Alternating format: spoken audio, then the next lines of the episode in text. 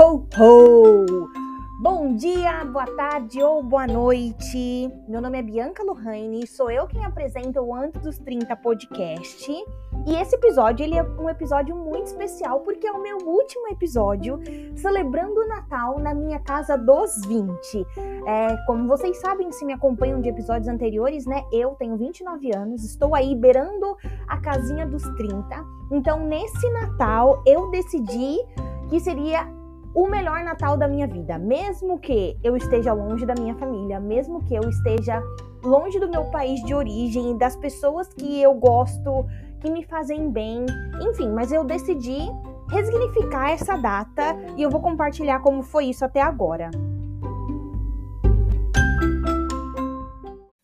Bom, eu acho que para começar esse episódio eu tenho que ser honesta o suficiente para dizer que quando eu tive essa ideia de tornar esse Natal o melhor Natal da minha vida, eu tinha certeza que por vir do Brasil, um país tropical, né? É, eu não tinha tradição, então eu tava meio que com a ideia de reproduzir tudo que eu assisti nos natais é, dos anos anteriores, nos filmes, né? E geralmente são filmes norte-americanos, em que o Natal é cheio de neve, as pessoas estão com aquelas roupas quentinhas, tomando um chocolate quente, marshmallow. Então, era essa a minha ideia. Eu meio que quis reproduzir tudo o que eu vi na televisão durante a minha infância, porque eu achava que eu não tinha tradição de Natal. E aí, já entregando o doce para vocês, graças a Deus, eu me caí por mim e percebi que não, eu tenho tradições natalinas, só que nem de longe são próximas com que eu consumi a minha vida toda nos filmes na TV. Então, eu tô muito feliz por ter tido esse primeiro insight dentro desse desafio que eu me propus, que foi de tornar esse Natal o melhor Natal da minha vida. Então, compartilhando com vocês um pouco das coisas que eu fiz para tornar esse Natal um Natal muito especial, a primeira delas foi montar a minha própria árvore de Natal. Só que, mais uma vez, seguindo o modelo minimalista que eu via nos filmes, né? Então, na minha árvore de Natal aqui em casa, ela é uma árvore bem grande. Ela tem um verde, ela tem um verde assim bem forte, né? Eu, eu diria que até um verde musgo. E eu não coloquei bolinhas de Natal, eu coloquei só luzes brancas e uma estrela bem bonita. E aí, nesse sentido, a estrela ela se torna até que um símbolo do Natal que eu vivia no Brasil, porque no, no Brasil é muito comum a gente ter no topo da, da árvore a estrela de Natal, né? E aqui na Holanda, na Holanda, onde eu moro atualmente, eles não têm esse costume de colocar uma, uma estrela de Natal. Eles põem um outro símbolo que eu não sei nem como descrever, parece até um pingo de chuva. Eu acho que esse é o melhor exemplo que eu posso dar. Ele parece um símbolo de chuva, uma gotinha de chuva, e ele vai no topo da, da árvore. Mas eu mantive a estrela de Natal, mesmo que eu tenha escolhido não colocar as bolinhas de Natal para que a minha árvore fosse um pouco mais minimalista e elegante, se assim posso dizer. Outra coisa que eu via nos filmes, e mesmo tendo morado nos Estados Unidos, eu nunca tive, é um suéter de Natal. Aqui eles chamam de ugly sweater. Então eu comprei um, um suéter de Natal com o corpo do Papai Noel. Então a minha cabeça representa a cabeça do Papai Noel. E foi muito legal de poder usar. É, eu usei esse suéter de Natal em um karaokê de Natal, que também foi a primeira vez que eu fui. Eu já tinha visto em filmes, mas eu nunca tinha dado tanta importância. Mas aí, é, aqui onde eu moro, tem um bar muito, muito famoso. Eles mandaram no e-mail o convite desse karaokê de Natal, que eram só com músicas natalinas. Então, eu montei um pequeno grupo dos amigos do Estevam, que é meu namorado, e nós fomos todos para esse bar com esse suéter de Natal. Gente, eu não poderia ter escolhido um momento melhor para estrear o meu suéter de Natal, porque tava todo mundo com um espírito mesmo. E foi muito legal poder cantar as músicas, todas as músicas em inglês, é, de filmes que todo mundo já tinha assistido, então a gente sabia, foi muito significativo. Outra coisa que também tem aqui na Holanda e na Europa de forma geral, muito mais forte do que nos Estados Unidos e que no Brasil eu vi só uma vez, que foi no Parque Vila Lobos, é uma feira de Natal. Então é um local como se fosse uma festa junina pra gente é um local em que você tem várias barracas com comida, com roupas típicas, no caso roupas natalinas, bebidas, tem um lugar para você tirar foto com Papai Noel, tem um lugar em que você compra decoração de Natal. E foi muito legal, porque esse ano eu fui em dois lugares. Eu fui em um aqui na Holanda, que estava muito bem organizado, tinha muita opção do que comer, do que beber. O Papai Noel andando para lá e para cá com o sininho dele, e assim, a gente podia tirar foto, dar um abraço no Papai Noel. Foi muito especial. Eu também fui em um, uma feira de Natal em Londres e foi a melhor feira que eu já fui na vida. Eu já fui aqui na Holanda, na Alemanha, e agora fui em Londres. O que eu vi em Londres parecia assim uma feira do futuro, porque eu vi um bar que era dentro de um carrossel, ou seja, as crianças ficam lá naqueles cavalinhos, né, girando, girando, girando, e os pais podem ficar no bar e é tudo no mesmo espaço. Olha, eu vi circo de Natal, eu vi, sabe, as pessoas assando marshmallow, igual acontece nos Estados Unidos, também nos filmes. Gente, foi uma coisa tão linda. Valeu tanto a pena eu ter visto essa feira de Natal lá. E, e, eu acho legal quando a gente começa a ter pontos de referência, sabe? Porque a gente consegue fazer comparações. Uh, até eu chegar em Londres, eu tinha certeza que a feira de Natal mais bonita que eu já tinha visto tinha sido essa aqui da Holanda. Mas aí eu cheguei em Londres e vi e falei: caramba, gente, o que é bom, o que é bonito ainda consegue ser melhorado. Então, olha, foi bem legal. Mesmo que nessa feira de Natal eu não tenha ido com nenhuma roupa de Natal, tava muito frio, tava chovendo, então eu tava de jaqueta, de touca, de luva, não estava caracterizada para o Natal. Mas o fato de estar numa feira de Natal, com a musiquinha de Natal de fundo, aquele espírito natalino, e eu acho que o mais gostoso é ver as crianças com os olhinhos brilhando, sabe? Porque é tudo tão especial, tudo tão mágico. E, obviamente, os pais daquelas crianças ou responsáveis por elas também estavam, sabe? Nossa, olha que lindo, olha o Papai Noel, que não sei o quê. Nossa, eu acho muito, muito gostoso esse espírito que o Natal traz pra gente, de que a gente fica maravilhado com as luzes, com os enfeites, com as músicas do fundo.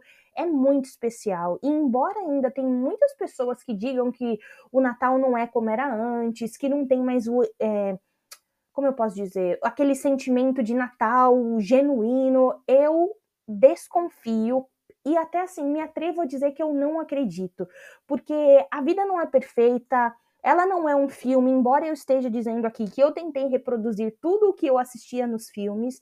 A gente sabe que a vida não é assim, mas eu acho que o Natal é o momento em que a gente deixa todas essas dificuldades de lado e acredita em que pelo menos um dia, uma noite pode ser melhor, sabe? A gente, enfim, essa reflexão ela vai vir no decorrer do episódio, mas eu fiquei muito feliz de, de, estar nessa feira de Natal e de ver isso nos olhos das crianças, de ver isso nos olhos das pessoas, porque era assim que os meus olhos estavam enxergando tudo que estava naquele lugar.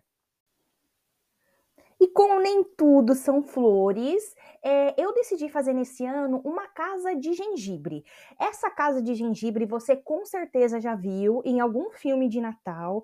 E essa, essa casa ela me deixou tão frustrada, tão irritada, porque foi muito difícil. Eu não sabia que quando a gente decide fazer uma casa de gengibre, você tem duas opções. Comprar a casa pronta e só decorar, porque é assim que a gente vê nos filmes, ou comprar a casa e decorar, né? É, eu optei por comprar a casa, ou seja, eu tinha que montar a casa e, além de tudo, decorar. Como foi a minha primeira vez, a minha casa ficou horrorosa. Eu colocava uma parede, caía outra. Eu colocava o telhado, a parede desmontava. Foi muito difícil eu levei mais de duas horas para conseguir deixar a minha casa em pé, sendo que eu assistia vídeos no YouTube de como montar a casa de gengibre e as pessoas faziam em 15 segundos, 15 segundos, 15 minutos, sabe? Fazia, é, montava a casinha de Natal, gravava vídeo, conversava e para mim foi muito difícil. Então, foi legal eu saber que tem essa possibilidade de você comprar a casa pronta e simplesmente decorar. Uh, mas também tem a opção de você fazer como eu fiz, de comprar a casa e você mesmo montar a casa partes por partes e depois você decorar. É, isso me fez pensar que, olha como são as coisas, né? Às vezes a gente vê o resultado final de uma pessoa aleatória, nossa, olha a casa de gengibre dela, ficou tão bonita, ela fez tão rápido, eu levei tanto tempo para fazer e a minha não ficou nem aos pés, não ficou nem tão bonita quanto. E no final das contas a gente não sabe o que aconteceu de fato, né? Será que aquela pessoa ela montou a casa do mesmo jeito que eu montei ou ela simplesmente comprou a casa de gengibre pronta e apenas decorou? É, independente da escolha, eu acho que essa reflexão, obviamente, não é sobre casas de gengibre, é sobre a vida de um modo geral, né? A gente tem que parar com essa ideia de olhar o resultado final do outro para assim olhar para nossa jornada como uma atividade única e super super super ímpar. Então, fazer essa casa de gengibre me trouxe essa reflexão que não podia ter vindo no momento mais oportuno. Então, eu estou muito feliz por ter me desafiado a fazer essa casa de gengibre e ter entendido como é que uma casa de gengibre funciona. E como é Natal, a gente não pode esquecer que eu acho que é o top 1 da nossa lista é assistir filmes de Natal.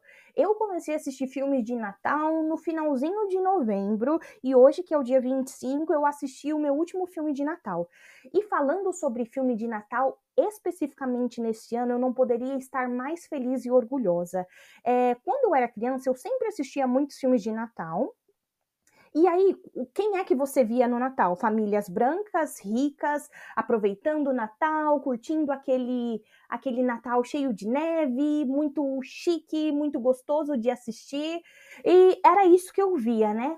Naquela idade eu não conseguia problematizar essas cenas ou fazer nenhuma reflexão muito elaborada, mesmo tendo em vista que eu venho de uma família totalmente afrocentrada e que o meu Natal ele nunca foi branco porque eu nunca tive neve. Mas nesse Natal, é, e dada toda a consciência racial que eu tenho, eu tive a oportunidade de assistir filmes de Natal em que as famílias eram negras e que eles também estavam lá aproveitando o Natal, eles estavam participando de competição de decoração natalina, eles estavam fazendo a ceia, tudo aquilo que a gente via idealizava quanto o perfil ideal de família, que era aquele família padrão branca, Hoje a gente consegue encontrar filmes natalinos com famílias diversas. É, na Netflix tem uma opção até de um Natal em que os protagonistas são um casal gay é, muitos filmes em que os protagonistas são famílias negras, famílias de mãe solo. Então, hoje, ter oportunidades, opções de qual tipo de filme de Natal eu quero assistir, eu acho que é muito libertador. Então, realmente, assistir filmes de Natal com essa infinidade de possibilidades de qual modelo de família eu quero consumir, eu fiquei muito feliz. Então, realmente, esse meu Natal ele tem sido muito especial é, por essa possibilidade. E já que eu falei de filme, com certeza não podia faltar o achocolatado numa é, xícara de Natal com creme em cima. Nossa, só de falar nisso, meu Deus do céu, que delícia. Assistir um filme de Natal com a minha xícara de Natal e esse creme em cima foi muito gostoso, porque eu me senti dentro do filme. É, parece bobo, né, e super calórico, mas como Natal não é época de contar caloria, eu tô muito feliz por ter feito isso, me presenteado com um filme bem quentinho. É, nossa, foi muito gostoso.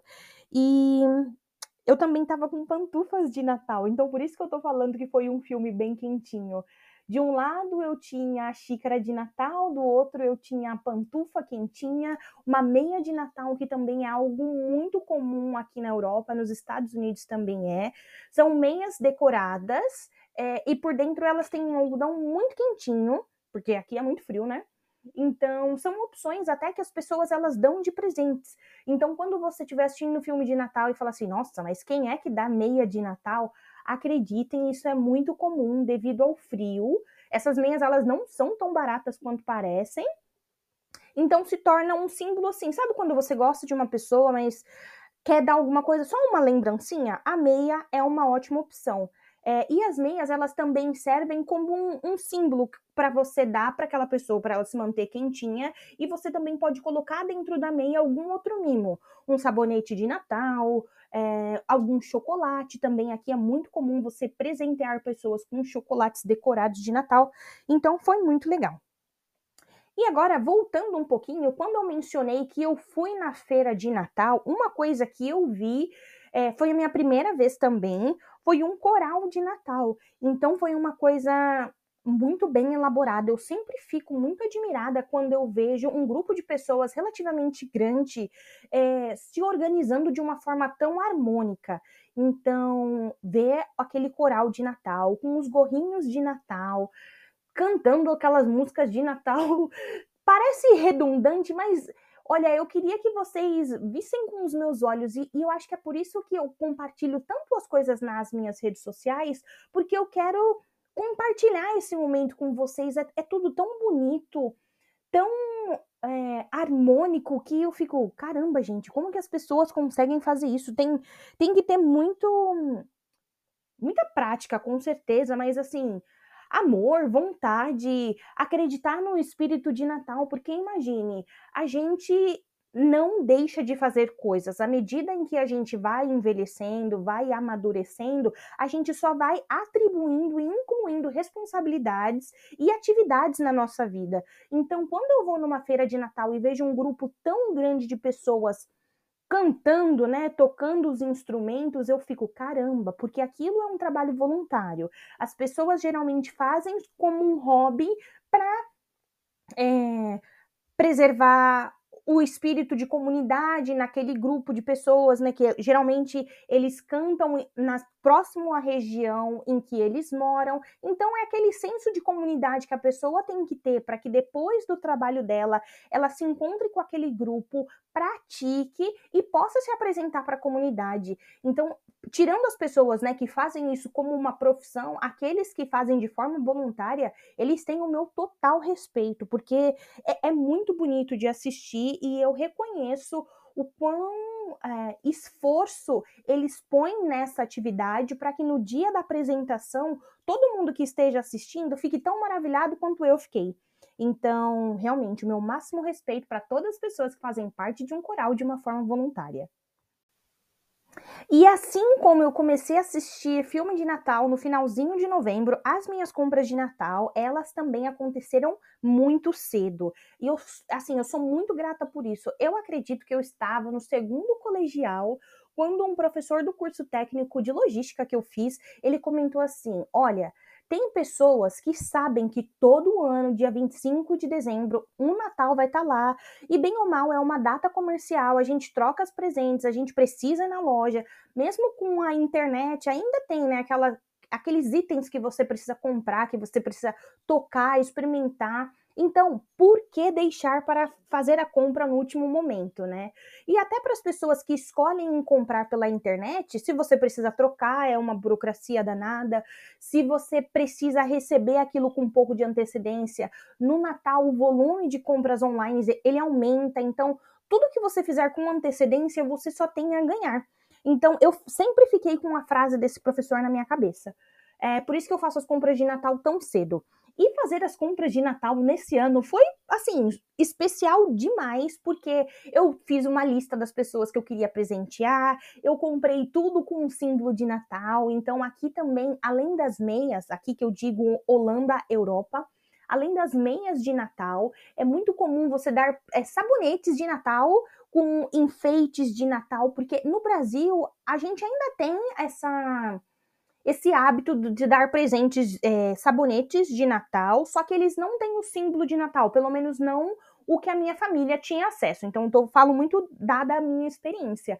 Mas aqui é tudo tão natalino. Você toca um lado do, do sabonete, ele toca uma musiquinha. Ou você aperta um botão, a luz do, da embalagem acende. É uma coisa assim, tipo, meu Deus, como que as pessoas tiveram coragem de pensar pensar nisso, porque é tão básico, é tão simples, mas ele tem esse, ele ativa esse lado, sabe? Começa a ativar o espírito natalino mesmo. Então, Esse ano as minhas compras de Natal elas aconteceram cedo e tudo que eu comprei tem um símbolo do Natal. Ele chega a ser até um pouco cafona porque tem muita informação, mas eu não quis nem saber. Eu comprei tudo o mais natalino possível. Então eu tô bem feliz. E um outro hábito muito legal que a Holanda tem é de enviar cartões de Natal. E aí, os cartões de Natal são como se fossem um cartão postal mesmo, em que você tem uma mensagem na frente e do outro lado você coloca apenas o nome das pessoas que estão enviando e aí você coloca no correio. E depois que essa pessoa recebe o cartão que você enviou, ela cola o cartão atrás da porta. Então, quando é o dia do Natal, é, as pessoas vão na casa dela, né? Celebrar o Natal, e aí ela fecha a porta e todo mundo vê os cartões que ela ganhou. Então, esse é um hábito tão legal, porque eu já comentei em episódios anteriores, eu gosto muito de escrever, adoro enviar carta, então ter a oportunidade de enviar cartão de Natal, uau, era tudo que eu precisava. Esse ano, felizmente, eu enviei cartões de Natal e também recebi. Então eu fiquei muito, muito feliz por isso. E por fim, porém não menos importante, eu tive a minha ceia de Natal com a família do Estevam. O Natal na Holanda ele é diferente por vários motivos. O primeiro deles, o Natal as pessoas não esperam até meia-noite para comer.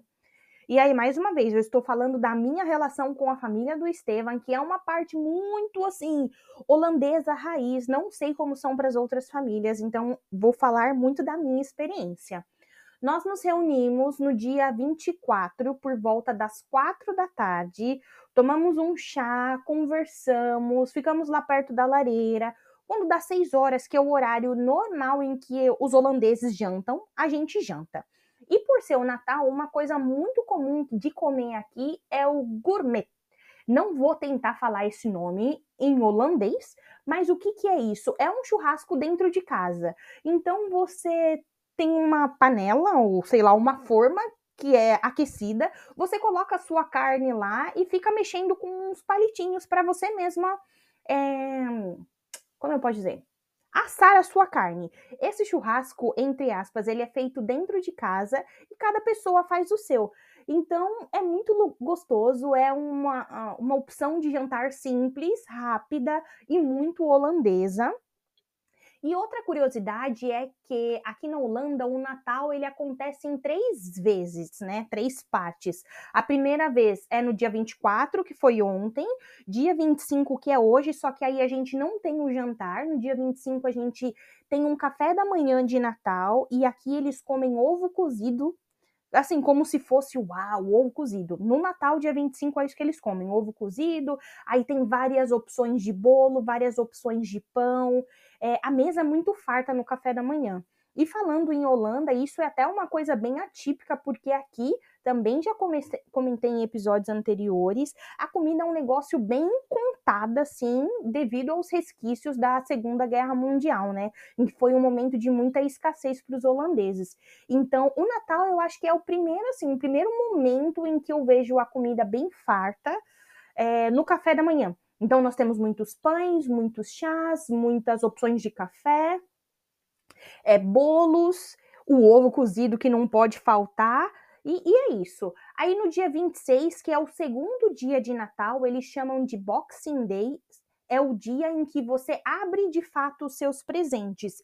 E no dia 26, a maioria dos presentes ele é direcionado para os adultos. As crianças da família, elas costumam receber os presentes delas no dia 5 de dezembro. Então, é tudo muito dividido, é muito diferente, assim, com os meus olhos brasileiros, né, entender essa diferença de Natal e também é um Natal em que é bem silencioso, a gente não tem aquela música no fundo, sabe? De família que eu considero animada, unida, apaixonada, sabe? Não tem, é um negócio bem silencioso, a musiquinha de fundo, as pessoas sentadas no sofá conversando. Quando você tem uma criança ou outra, ela tá lá geralmente no celular, porque aqui dificilmente eu vejo crianças, sabe, espoletas, brincando, correndo. As crianças estão mais no celular e tablet. Então, para mim é muito diferente. É, trabalho isso em terapia para que eu entenda que não tem é, uma tradição certa ou errada, é apenas do jeito que eles vivem. Mas foi essa a minha experiência nesse Natal holandês é, barra filme de, filmes de Natal, né? Que eu assisti a vida inteira e tentei reproduzir. Depois de ter completado toda essa lista de atividades que eu via em filmes e que eu pude reproduzir aqui, é, eu felizmente caí na conclusão de que Bom, eu tô fazendo tudo isso, é legal, mas eu também tenho as minhas tradições e fazer as minhas tradições, por mais que eu não veja em filmes, não quer dizer que elas são menos interessantes ou menos, menos legais por isso, né? Então, uma das minhas tradições que eu me lembrei depois de concluir as tradições alheias, vamos dizer assim, é, foi cozinhar com a minha família. E a minha família é uma família muito barulhenta. A gente, ai, a minha mãe tá na cozinha, tá gritando com o meu irmão que tá lá na garagem. É um negócio nesse nível. Então, foi essa lembrança que tomou meu coração, sabe? Da família reunida, brigando por um espaço na cozinha. E a minha função na minha casa sempre foi cortar legumes, porque eu não sou uma das melhores pessoas para cozinhar. E a minha mãe entende e respeitava isso. Então, a minha função era cortar os legumes, os vegetais, cortar tudo que tinha para cortar. E a gente fazia isso ouvindo música, é, como eu disse, a minha mãe gritando com os meus irmãos, cada um em um cômodo. A gente estava sempre se preparando para que juntos conseguíssemos fazer o que a gente precisava fazer para pegar as nossas coisas e ir para casa da nossa avó. Então, foi muito gostoso lembrar desse momento, né? E que depois a gente acabava disputando para ver quem ia tomar banho banho. No Brasil, a gente tem um hábito muito gostoso que é usar aquela roupa tão especial do Natal para ficar sentado na sala. Então, é, era um momento assim de muita ansiedade, mas no, no sentido positivo da palavra. A gente ficava ali ansiando e esperançando o momento de que depois que todo mundo contribuísse com arrumar a casa, preparar a ceia, tomar banho, se arrumar, nós juntos íamos para casa da nossa avó celebrar esse momento. E aí, como é que a gente celebrava isso, né?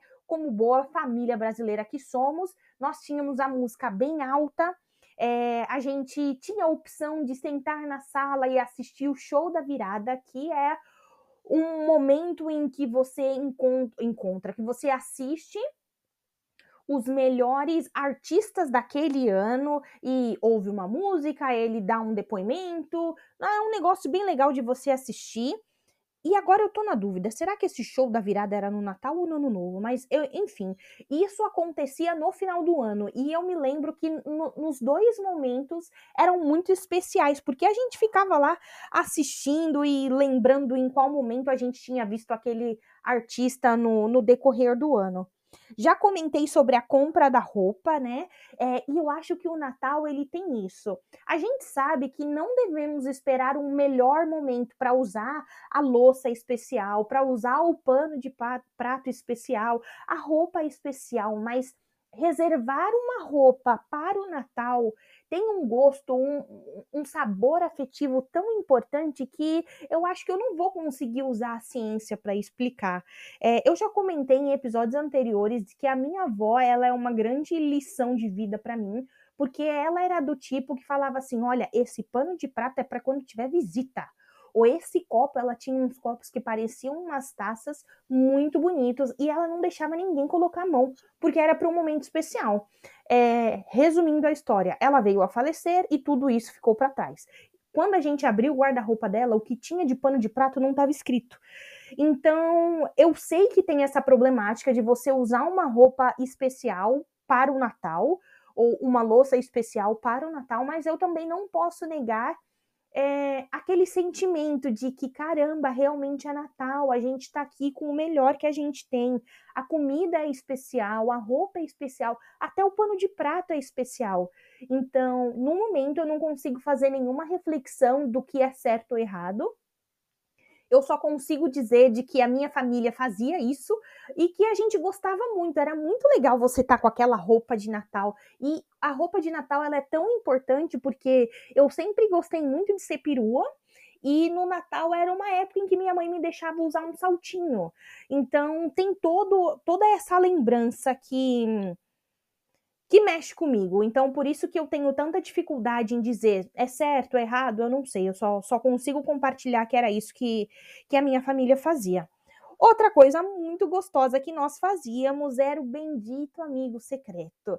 E nesse amigo secreto a gente tinha toda aquela aquela, aquela coisa, né? Aquele momento de você ainda era com papel, a gente colocava o nome das pessoas num papel, colocava dentro de um saquinho, cada um tirava o seu nome, depois a gente passava um tempo para comprar o presente daquela pessoa, e aí depois vem a terceira etapa em que a gente precisava se preparar para fazer um discurso simples, simbólico, mas que pudesse descrever as qualidades daquela pessoa, as lembranças que você tem com aquela pessoa. Então, eu acho que esse momento de, de afeto, de confraternização, de buscar lembranças positivas que você tem com aquela pessoa é muito especial, porque aí volta para aquela ideia principal, né, do que é o Natal.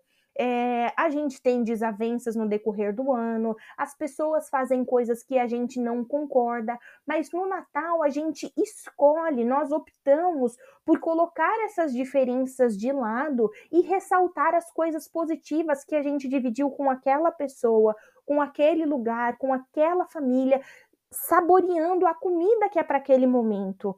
Então, toda vez que eu vejo alguma pessoa falando, ai, o Natal é o momento mais hipócrita, além de tudo é capitalista, as pessoas são ruins o ano inteiro e no Natal elas vestem aquela fantasia de bom, bons moços e boas moças e a gente tem que engolir. É, eu não vejo dessa forma, eu vejo como um momento em que a gente consegue, assim, elevar, sabe? Nós conseguimos elevar os momentos difíceis e optamos escolher pelas coisas boas, porque afinal nenhuma pessoa é 100% ruim ou 100% boa. Nós somos 50-50. Eu gosto de pensar assim, pelo menos. E aí, para encerrar esse episódio, eu gosto muito, gente, eu gosto muito da cesta de Natal que a gente recebe quando trabalha no Brasil. Olha, cesta de Natal rica. Isso depende da empresa, obviamente, mas graças a Deus, Deus me abençoou sempre e abençoou minha família para que a gente trabalhasse em empresas que dessem cestas de Natal muito fartas. E meu pai, eu, eu sempre penso em cesta de Natal, eu penso no meu pai, porque ele é um homem simples e eu acho que os momentos em que ele se mostrou assim provedor era quando ele ensinava os meus irmãos a dirigir e também ensinou a mim. É, a andar de bicicleta e quando ele chegava em casa com a cesta de Natal, eu conseguia olhar nos olhos do meu pai um olhar assim de olha, olha o que eu trouxe, sabe? Olha o que eu tenho aqui para dividir com vocês. Olha o que eu consigo prover.